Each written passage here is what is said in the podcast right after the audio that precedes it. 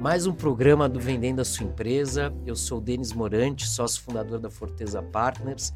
E hoje a gente vai ter uma conversa extremamente interessante com uma pessoa que representa uma figura importantíssima no processo de M&A, que é o advogado de M&A. Né? A gente vai falar aqui hoje com o Ricardo Madrona, do Madrona Fialho Advogados. Muito obrigado pela tua presença, Ricardo, que é um advogado com mais de 25 anos de experiência em transações no Brasil Provavelmente não vou perguntar aqui para ele, mas ele deve ter feito bem mais que uma centena de transações.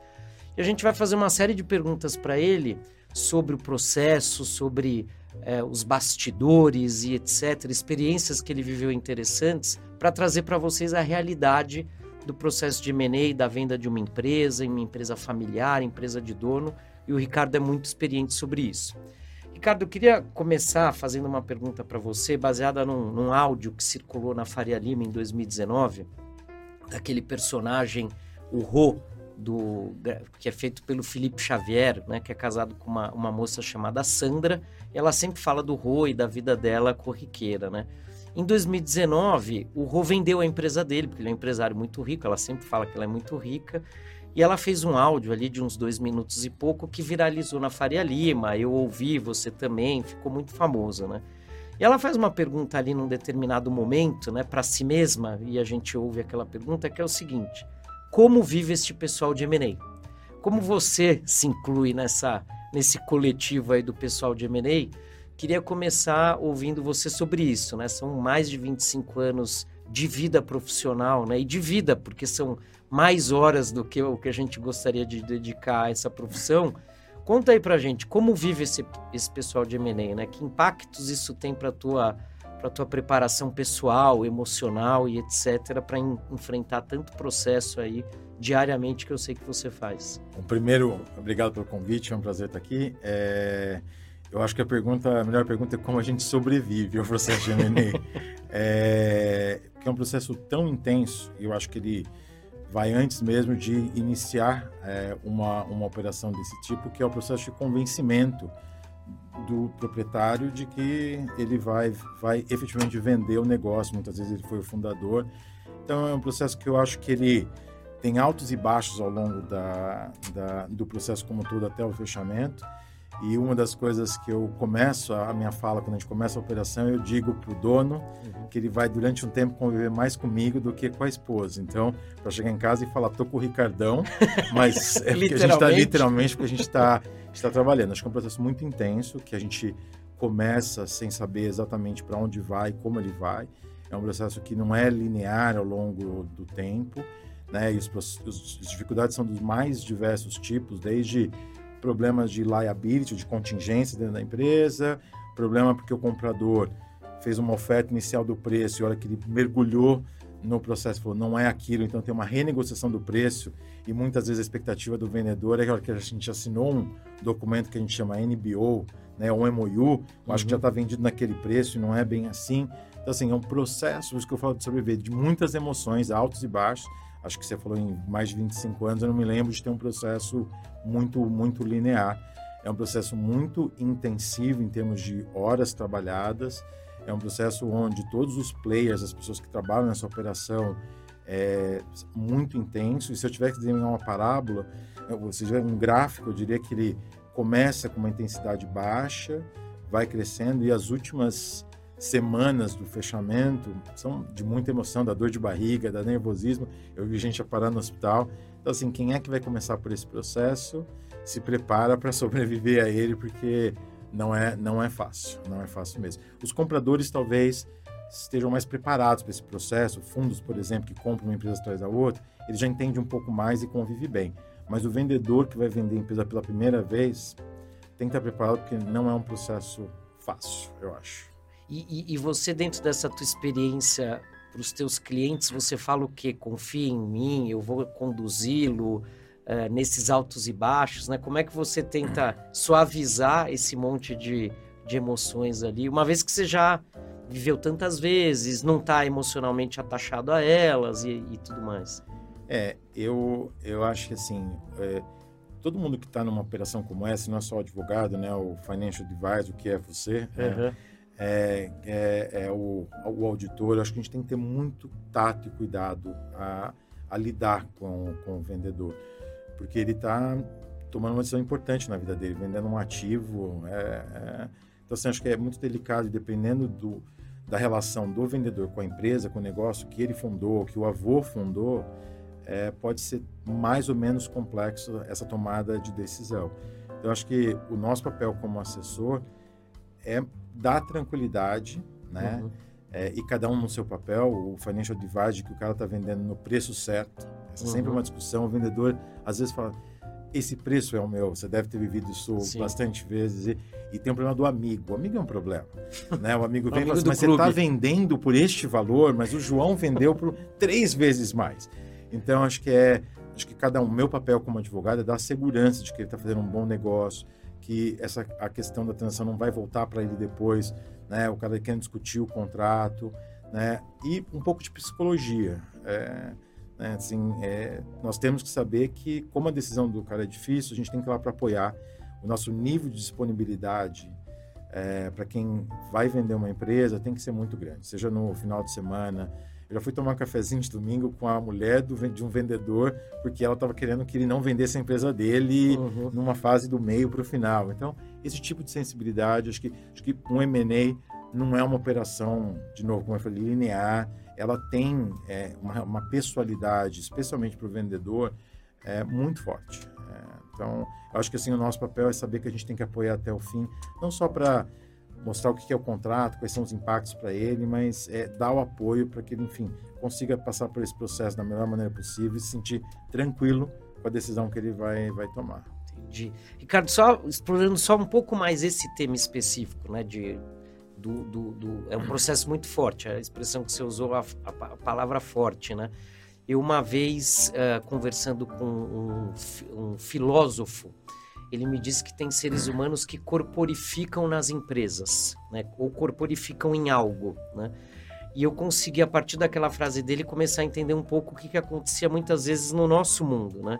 Em que você nota que a pessoa corporifica mesmo na empresa dela, ou da família dela, e quando o processo de venda começa e chega muito perto do, da conclusão, eu já tinha dito isso antes de ouvir a palavra corporificação, me dá a impressão que eu estou tirando um, uma parte da pessoa, como se fosse um braço, uma perna, alguma coisa relevante, né?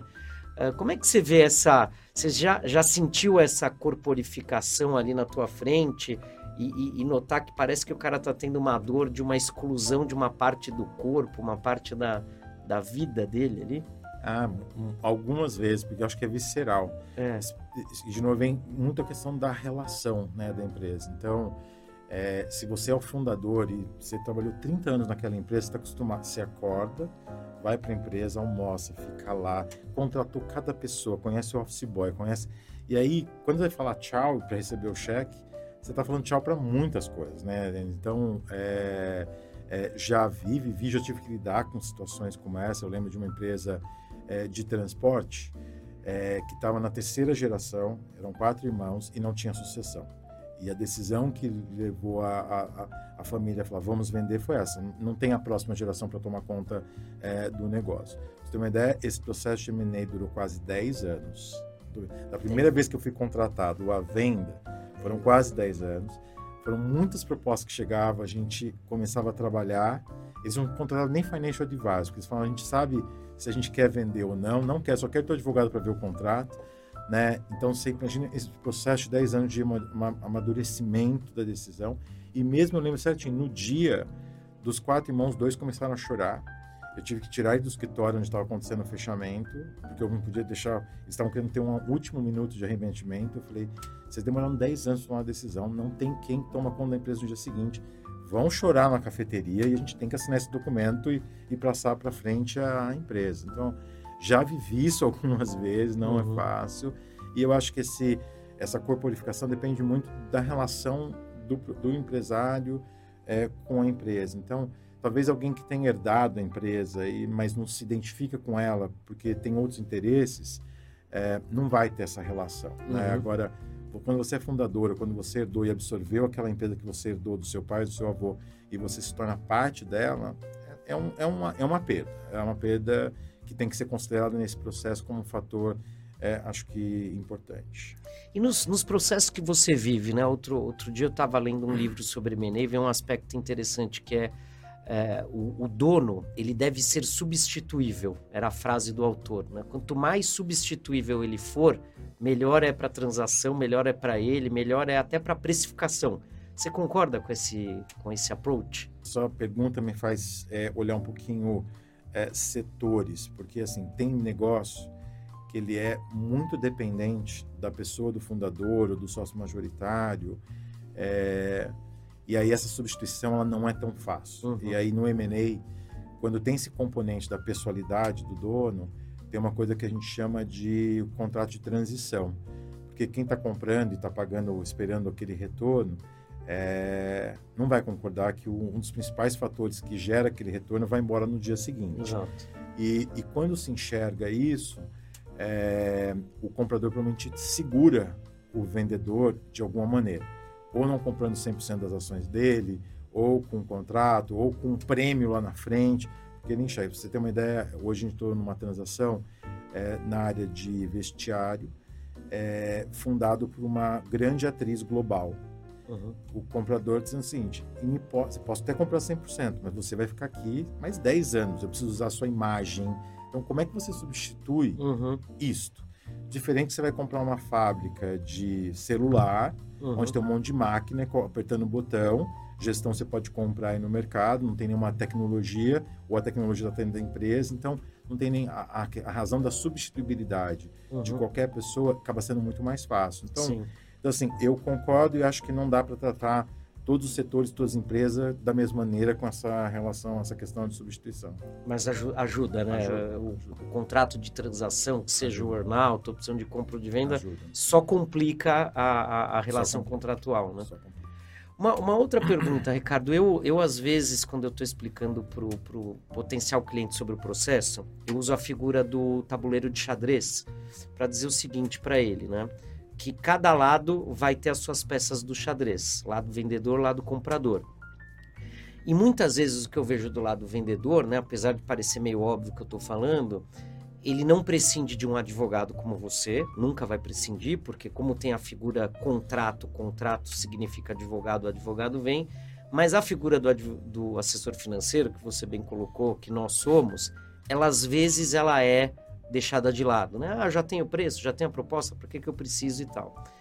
Mas olhando pelo prisma, voltando para o tabuleiro do xadrez, né? Como é que você uh, responde a um, a um cliente que te pergunte, mas Ricardo, eu preciso mesmo ter esse tal assessor financeiro? O que, que ele vai fazer? Qual o papel que ele desempenha? De novo, né? Eu vou jogar xadrez sem a torre, não tem problema jogar xadrez sem a torre. Ele não te perguntaria isso. Mas como ele não, não, não faz o paralelo com, com, com o tabuleiro, ele esquece que ele está deixando uma peça importante, né? Como é que você encara essa pergunta? Qual a tua opinião e tua recomendação nesse assunto? Eu, eu sou muito tranquilo para dizer, porque a resposta é sempre a mesma. Mas eu, a gente precisa, porque para mim um M&A é, é, é, é uma, uma equipe onde o advogado e o assessor financeiro ele é muito importante. Talvez a discussão é definir qual o papel do assessor para cada um daqueles processos. Uhum. É, se você está vendendo a sua empresa e não sabe quem é o melhor comprador, o financial advisor, o assessor financeiro, vai fazer o que se chama de screening de market e procurar o melhor comprador, coisa que eu não faço. Se você já tem um comprador, a, a gente vai iniciar uma conversa de condições financeiras da transação eu não consigo responder por condições financeiras qual que é se a melhor maneira de avaliar é o EBITDA, é o fluxo uhum. de caixa descontado, se eu tenho que normalizar o EBITDA, se eu tenho que enfim, é, tem tantas questões financeiras ao longo do processo de negociação do preço em si que eu não consigo. É, se a família, o vendedor acha, não, mas eu já sei quanto vale a minha empresa, eu digo, você está errado, porque a hora que o cara entrar do diligence, de novo, aquele ponto que eu acho que eu falei na primeira pergunta, a questão de preço vai vir para a mesa de novo né? E eu não vou conseguir discutir. Então, ou você está preparado para essa conversa ou não vai. E, e, e, passado esse ponto ainda, a hora que a gente entrar nos contratos, o contrato de M&A tem muitos conceitos financeiros, desde é, caixa líquida, né? Dívida, fluxo de, é, é, capital de giro, eu posso pegar um, no manual e ver o que é o conceito de capital de giro, né? Sim. Ativo circulante para ser circulante. Sim. Mas esse conceito, ele aplica para todo e qualquer negócio. Às vezes você tem que fazer algumas exceções, Uhum, ah, tendo em vista o tipo de, de negócio, o tipo de setor que a empresa está, ou como ela estrutura o seu negócio. Eu não faço essa análise financeira. Então, assim, o assessor financeiro ele não é só aquela ponto de achar o melhor para o contador, mas acho que ele faz parte Uhum. da negociação até o final. E a maneira como eu conduzo, mesmo é, a hora que eu pego o bastão para negociar os contratos, eu trago o assessor financeiro para o meu lado. Então, os poucos processos que eu passei sem, fiquei um pouco capenga nessa discussão. O, o, o cara de- o financeiro da empresa não tem esses mesmos conceitos, porque eles não são iguais. uhum. O capital de giro pode ser igual, não, não- pode ser um aspecto contábil, mas no M&A ele não necessariamente é a mesma coisa. Então, acho que tirar, não ter o o assessor financeiro, ele, é, acho que para mim, tira uma peça importante desse tabuleiro de xadrez que você desenhou, sem contar que, acho que voltando para a segunda pergunta que você me fez, como ele não é um processo linear, eu preciso também de apoio, na- ajudar na construção. Quando o cara vai para o clube, o amigo dele diz que o preço está barato, ele volta para mim e eu falo, não sei, você não tem assessor financeiro, então... Uhum. E aí, trazendo para minha experiência prática, teve um único caso que eu trabalhei sem assessor financeiro que foi bem sucedido, nenhum outro. Sempre tivemos problema depois tivemos que contratar algumas empresas para entrar no meio do processo, o que é ruim, Sim. gera atraso, o conhecimento não fica igual porque tem um tanto que ficou para trás. É, que foi o que uma família estava tão convicta do preço, ela queria 400 milhões de reais. E aí era muito fácil, porque eu ia lá para o comprador e falava, eles querem 400 milhões de reais. Mas a gente viu o EBITDA aqui, não era aquele, mas a gestão era da família que estava dividendos e, portanto, eu tenho que trazer o custo da gestão para dentro. Eles querem 400 milhões de reais.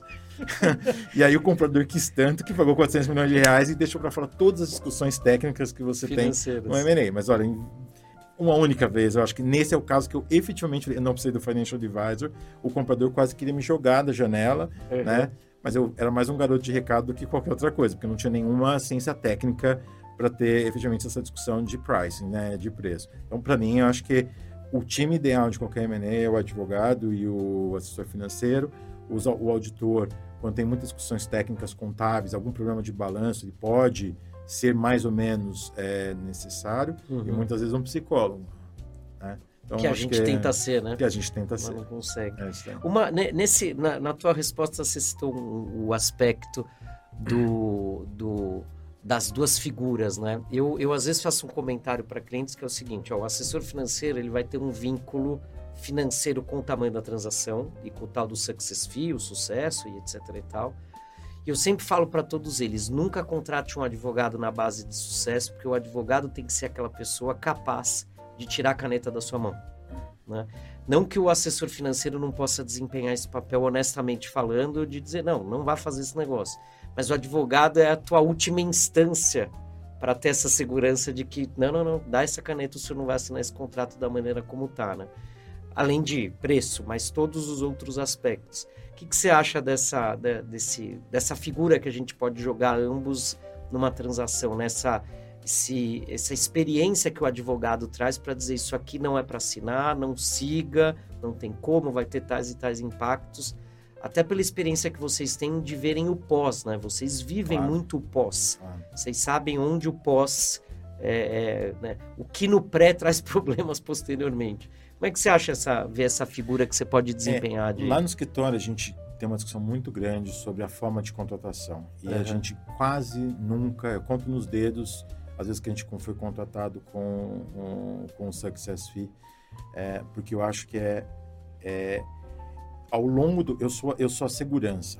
Eu costumo dizer que o, o assessor financeiro, a missão dele é maximizar o preço.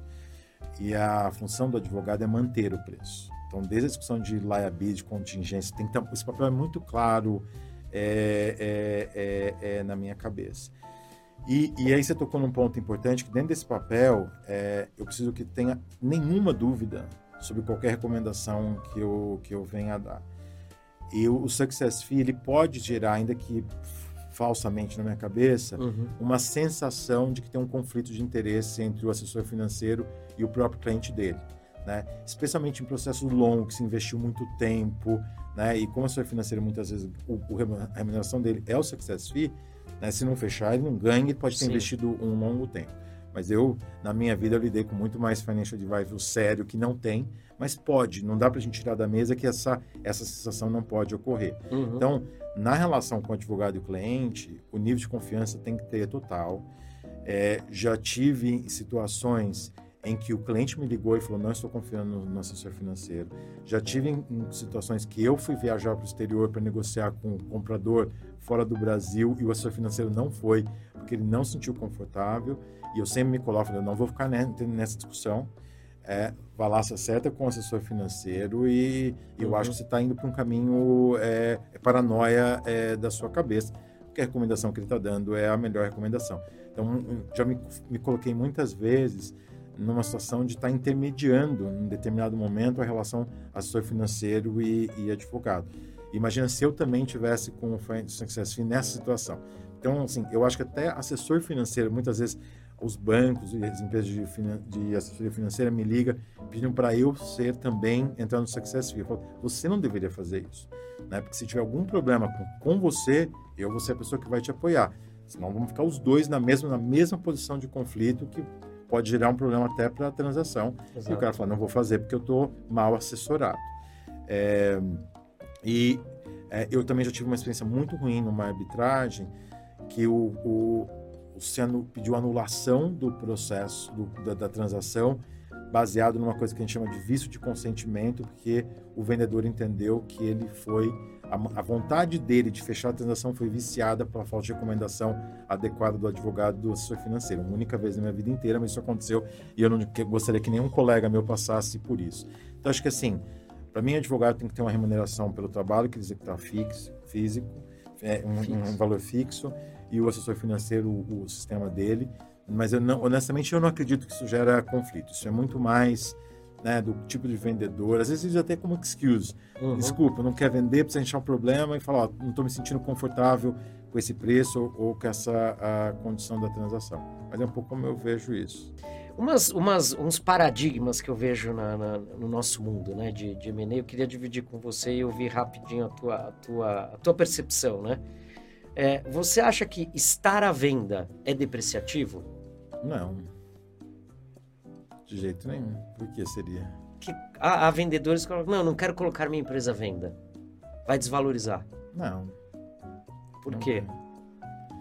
Eu acho que, acho que é, toda empresa, na minha cabeça, ela, ela é vendável. É uma questão de, tá, de achar o preço certo. Sim. E o momento adequado que a gente conversou. Então, acho que o fato de você, vendedor, iniciar um processo. É, esse que venda, é o paradigma. Eu imaginei. É. É, eu participo de muitos processos competitivos, é absolutamente natural. E eu nunca, nunca vi alguém dizer, olha, eu vou pagar menos porque você que me, me, me procurou. procurou. É, Mas não... é um paradigma que constantemente vem à mesa. Não sei se é, talvez já... mais para você, porque é. o financial advisor normalmente é essa transação começa com você. Exato. Eu entro contrário à recomendação, porque eu acho que o advogado deveria entrar logo na sequência para começar a olhar tudo, mas o advogado acaba entrando um pouco depois. Então, eu nunca participei dessa discussão, e, mas me parece que ela seja uma discussão válida. Acho que é mais é, emocional, emocional né? do, que, do que qualquer outra coisa. Exato. Uma, uma outra que tem vendedor que fala por aí, né? Ah, diligência para baixar preço. E você faz muita diligência do lado do comprador. Esse paradigma. Ah, dili... ah o cara vai fazer diligência para baixar meu preço.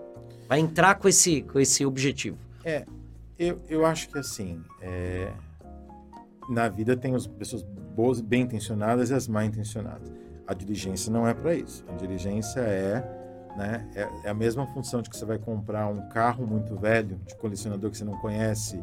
Eu não conheço nada de motor, se está funcionando. Vou, alguém vai olhar para mim para saber se o que estou comprando é um carro de boa qualidade. Né? Uma empresa, ela é um organismo com muita complexidade, uhum, uhum. né? É, desde questões tributárias, ambientais, fiscais, contábeis, olha o que está acontecendo aí né? O fato de ter um balanço dizendo essa situação, quem garante que aquilo assinado ali... Por uma... Assinado por uma é, empresa de auditoria, uma contabilidade, na minha opinião, não significa... Uhum. Para o comprador não significa nada. Ele quer ele formar a convicção de que ele está comprando um bom ativo, de que os imóveis estão no balanço, estão livres de ônus. Então, para mim, a função da due diligence é conhecimento. É o comprador conhecer o ativo que ele está comprando. Mas eu já fui advogado de compradores que passo uma mensagem clara, ache todo e qualquer problema para voltar para a mesa para tentar renegociar esse preço. Mas eu vou dizer que exceção. Uhum, não, porque não, a gente não pode é, tornar a exceção a regra porque ela não é verdadeira. Para mim, a, a do Diligence, é, é, a finalidade dela é, é, é, essa. Mesmo porque é, no contrato tem uma cláusula que é muito comum em, em, em contrato de M&A, que é uma cláusula até que vem da, de, de, dos Estados importado dos Estados Unidos. É, eu tenho um pouco de problema com essa cláusula do jeito que ela é estudada no Brasil, é, que chama Reps and Warrants, onde o vendedor dá um monte de declaração e garantia. E é a maneira que o comprador, quando ele faz a do diligence, checar se aquelas declarações são verdadeiras. Porque se ele diz, a minha empresa não tem nenhuma ação ambiental. Se da do diligence ele apurou que tem duas ações ambientais, tem uma coisa que está sendo errada no contrato. Então, é, é, a, o resultado do diligence ela faz, ela é importante no processo de decisão do comprador de que está comprando um bom ativo.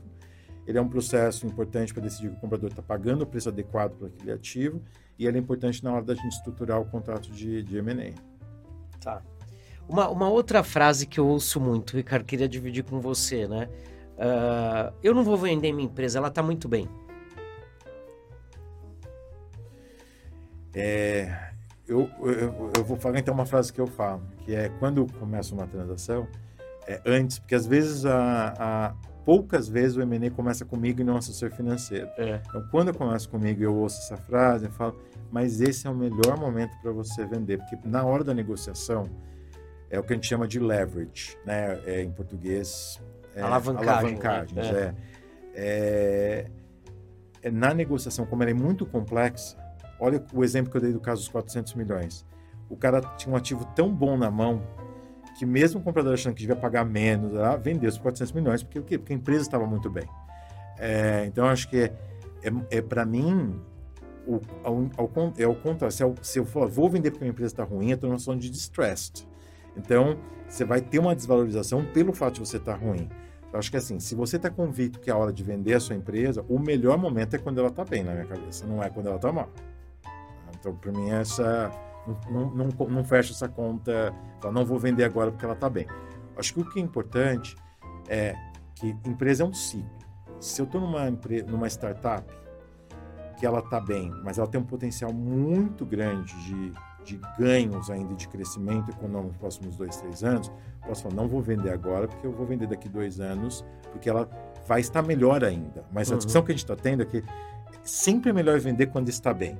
Sim. Aí ela, você pode tomar uma decisão, vender agora, mesmo ela podendo estar muito melhor, porque eu tá não quero mais correr o risco de execução disto, ou vou aguardar para vender da divisão, porque ela vai estar melhor ainda. Mas para mim, diz qual é o melhor momento de venda? É quando ela está bem. A negociação, ela, você tem muito mais leverage, muito mais poder de negociação.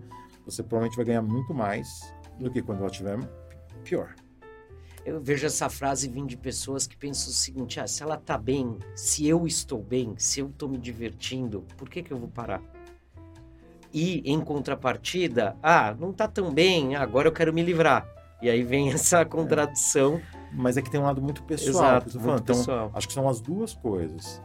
É, o comprador tem que dizer assim, ela a empresa está bem é o melhor jeito. E eu estou bem para fazer essa venda? As duas respostas têm que ser sim que se a empresa está bem, mas de novo, o cara está se divertindo com isso, ele tem dinheiro a dar com pau, isso não vai fazer nenhuma diferença, o cara não vai vender porque aquilo é um brinquedinho que está fazendo ele feliz. Mas se o cara quer vender, o melhor momento é quando ela está bem.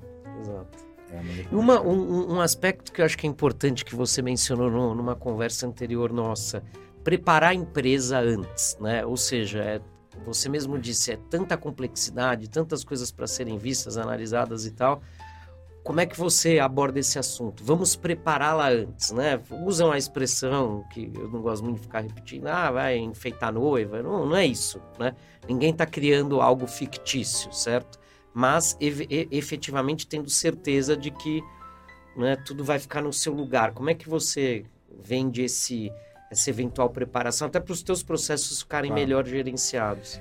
Não, eu acho assim, eu não ofereço, vamos preparar a empresa para venda em toda em qualquer situação, tá? Assim, empresa que esteja muito madura, né, e passou por um processo de regularização, de governança, de processo, de auditoria, e tendo tudo ok, acho que não tem porquê, vamos, vamos embora e vamos enfrentar as discussões que a do diligence do comprador vai entregar. empresas que estão talvez mais em early stage, começando, que tomam mais risco, é, para mim, o processo de preparação não é só deixá-la bonita, é a gente entender quais são os problemas que o comprador vai achar, porque isso pode impactar no preço, e às vezes é mais barato resolver antes do que negociar a, o custo daquele problema no âmbito de uma negociação é, é, é de M&A. Uhum. Então, assim, para mim, preparar tem valor. Eu vou dar até é, um exemplo, por exemplo, uma empresa que ela operava com um representante comercial. Só que não era, apesar de ser o contrato de representante comercial, todo mundo era empregado. Salário fixo, semana. Quando a gente falou, olha, como a sua força de venda, que é o principal custo, o comprador vai enxergar que tem um risco de, de trabalhista aqui, nós vamos ter uma ação enorme na uhum. venda. Então, vamos fazer acordo, vamos encerrar um processo de, de representação comercial, vamos fazer um acordo trabalhista. Se você quer ter um processo de, de representação comercial, vamos refazer o programa. Fizemos isso, foi incrível, não, não apareceu problema nenhum. E o custo do qual foi resolvido esse problema, dado a relação do dono com todos os representantes todos comerciais, foi infinitamente menor do que um comprador entrando falando, ó, tá todo mundo demitido e vou recontratar de um jeito. Então, esse é um dos exemplos que eu posso dar. Então, para mim, preparar a empresa tem valor. Mas toda empresa precisa ser preparada para venda? Eu acho que não. Acho que é uma análise, quando a gente começa a trabalhar, uhum. que eu gosto de fazer uma reunião para entender onde estão as coisas, para ver se aquele ativo está pronto para ser colocado no mercado, se tem algo que a gente possa, tem que fazer antes de ser colocado, se tem algo que a gente pode fazer durante.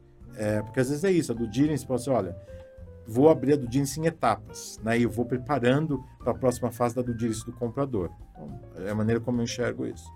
Mas tem valor, pelo menos olhar se, a, se aquele ativo que vai ser colocado à venda precisa de algum tipo de preparação é, ou não antes é um valor de informação, né? Porque às, às, vezes a gente é pego, você já deve ter passado por isso, eu também, a gente é pego de surpresa, né? O dono ou realmente não quer mostrar, quer né, o conta-gotas, ou ele desconhece, e aí você, advogado, eu, assessor financeiro, a gente é obrigado a explicar algo que a gente desconhecia e faz aquela cara de, não, de susto eu, junto, quando eu faço né? a primeira reunião, uma das perguntas que eu falo é o que te tira o sono? E quais são os principais problemas que a gente vai enfrentar. Se eu te falar aqui de 100%, a grande maioria, nada. A empresa é. E a minha devolutiva é: eu não acredito em você, mas vamos começar o processo dessa, dessa maneira. E eu vou dizer que quase 100% apareceu um problema não necessariamente. Às vezes ele não sabe. Às vezes ele acreditava que, que nada poderia que nada tirar o sono. De novo, é muito complexo. É. Duvido que os, um controlador de uma companhia grande, e aí quanto maior, né, menos acesso à informação do que acontece no departamento de contas a pagar, né? É, o cara tem essa informação. Então, é, só acho que imaginar que uma, uma empresa vai sair ilesa e o cara bate no peito e fala minha empresa não tem problema, nós não, ela é redondinha, Acho que é uma ou, ou é uma falsa sensação, né? vai ter algum problema na minha cabeça. Acho que é para não espantar a gente logo no Talvez. começo. E, e, e, Ricardo, conta pra gente aqui, uh, vai, anedotas da tua vida aí de M&A, são mais de 25 anos, desistências, alguém que pegou o contrato, rasgou, saiu correndo, coisas desse tipo aí que você viveu, só para dividir com a turma. É, ou seja, tem, tem um lado aqui quase que humorístico no, no que a gente faz, é, de, de, de, fatores que podem impactar o, nesse altos e baixos que você estava comentando. Você me falou, né, tem bastante. Você falou de rasgar contrato, eu vou falar de um caso que eu rasguei o contrato pelo meu cliente. A gente estava numa transação e o outro lado é, começou a pressionar muito o meu cliente e, o, e é uma, era uma empresa familiar onde um lado da família estava comprando da outra. E durante a negociação eu percebia que existia uma certa influência de um lado em relação ao outro, e meu cliente cada vez mais aquado, mais aquado. E no dia do fechamento, o, a, a família que estava comprando impôs uma condição e meu cliente começou a concordar. Eu falei, é, é que você falou uma coisa que o, o quanto o advogado é, fica distante desse processo, não necessariamente, você fica tão envolvido é. com a família, com tudo. É, e eu percebi que meu cliente ia fazer um mau negócio. Eu virei para ele e falei: Você vai me desculpar, mas eu vou rasgar o contrato. E eu rasguei o contrato. E todo mundo na mesa falou: Esse advogado é completamente louco. É, então, não conheci nenhum cliente que rasgou o contrato. E eu, eu rasguei o contrato pelo cliente. E foi ótimo, porque a gente conseguiu. Você tirou é, a, a, caneta da mão é, dele. Tirei a caneta da mão dele, reverteu essa situação. Mas eu acho que assim, a gente tem, tem muitos é, é, anedotas que a gente pode, que eu posso contar. Eu lembro de um caso que quando a gente estava, é, juntando até com a pergunta anterior, estava é, quase fechando um documento, a gente descobriu que o vendedor tinha, é, era um processo onde a gente estava comprando 50%, então era uma joint venture, é, a, a figura do cara que tinha 50% era muito importante, indo para a sua pergunta da substituibilidade, é, e a gente descobriu que ele tinha duas famílias, duas mulheres com crianças que frequentavam as mesmas escolas, elas sabiam é, e tudo estava bem. E aí eu falei, gente, se esse cara falecer, eu vou ter um processo de inventário muito complexo. Vou dizer, quem é que é dono dessas fotos? Quem que vai herdar os 50%? Eu vou estar no meio de um problema. É, e, e, a gente descobriu isso no final da diligência, do, sem querer, quando a gente pediu que a esposa assinasse e não é necessário, mas às vezes a gente pede só para ter certeza de que o cara não está separando, que as cotas não estão bloqueadas. E aí ele virou e falou assim: qual das duas? Eu falei: não está acreditando. e a gente teve que refazer uma cláusula de saída, é, no caso de falecimento e como recompra, é, e mudamos a, o tipo de empresa que é uma limitada para uma SA por uma questão técnica, porque na, na SA a, os sucessores não conseguem forçar uma dissolução da empresa. Né? Então a gente acabou tendo que renegociar por conta de um, um, conhecimento de um last minute que a gente conheceu o comprador, um processo que durou quase um ano, né? Por conta desse descobrimento, a gente enxerga que no Brasil ainda tem gente que tem duas esposas, famílias reconhecidas que frequentam é, a mesma escola. Então, assim, olha, anedotas eu tenho um monte por aí, mas acho que vou ficar com essas. Legal. Ô, ô, Ricardo, vocês acabaram de passar por uma fusão, né? O Madrona se juntou com o Fialho Salles, que é um grande escritório uh, sediado em Minas Gerais, né? Conta pra gente aqui quais são os seus aprendizados, né? Depois de tanto tempo como advogado de fusões e aquisições, agora você fez o seu M&A, né? Uh, o que, que você aprendeu aí que você pode vai levar a partir de agora para os seus processos, vai dividir com os seus clientes? Olha, quando eu fiz a fusão do meu escritório, isso, isso, isso, o que, que tem de, de riqueza aí? É, assim, a minha, a minha resposta de, de cara é como fazer integração é difícil. Pós-fusão, ele é muito complexo.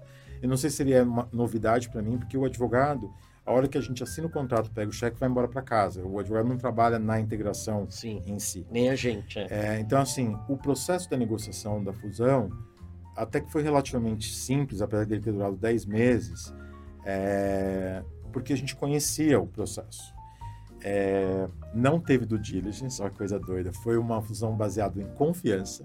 Sem assessor financeiro? Sem assessor financeiro. a discussão da relação de troca foi muito interessante, porque como no mercado, pelo menos o que a gente levantou, desde que eu trabalho, eu nunca vi uma fusão de duas entidades que já existe. O que tem é uma fusão de um escritório muito pequenininho, que incorpora no outro. Aqui foi uma fusão mesmo que a gente olhou o que tem de melhor num, o que tem de melhor no outro, que fica. É, eu conversei com vários amigos que passaram, ninguém tinha referência. Até por isso que não teve assessor nenhum, porque é, não, não tinha de onde tirar. Até a discussão de relação de troca. Como é que eu avalio uma e avalio é, é, outra, a questão da pessoalidade é muito importante no da advocacia. É, então, acho que assim, o processo da negociação em si, de advogado para advogado, é uma complexidade, porque advogado é um bicho muito complexo, orgulhoso, né?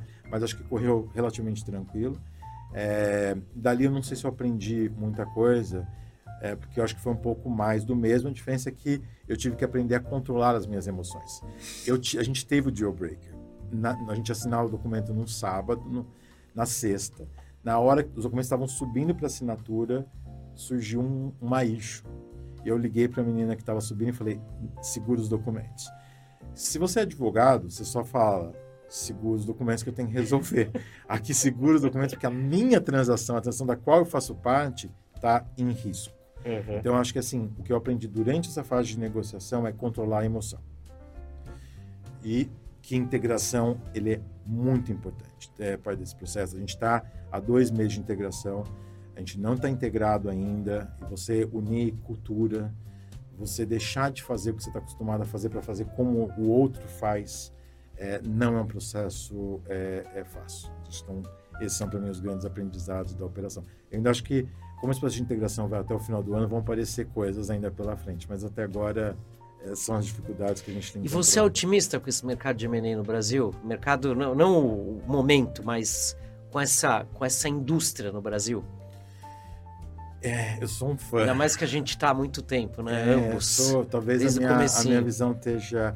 Eu comecei minha vida trabalhando é, na, na Deloitte, é, na área de privatização. É, depois eu fui trabalhar no Pactual, na área de Corporate Finance e depois na Felsberg. Então, assim, minha vida inteira foi dentro do M&A. Eu acho que esse é um processo que promove crescimento, promove fortalecimento, resolve problema de sucessão. Então, o M&A ele traz tantas vantagens que o cara que quer vender e o cara que quer comprar quando faz ser uma, uma realização. Então, e fazer parte desse processo acho que é maravilhoso. Então, assim, sou super fã.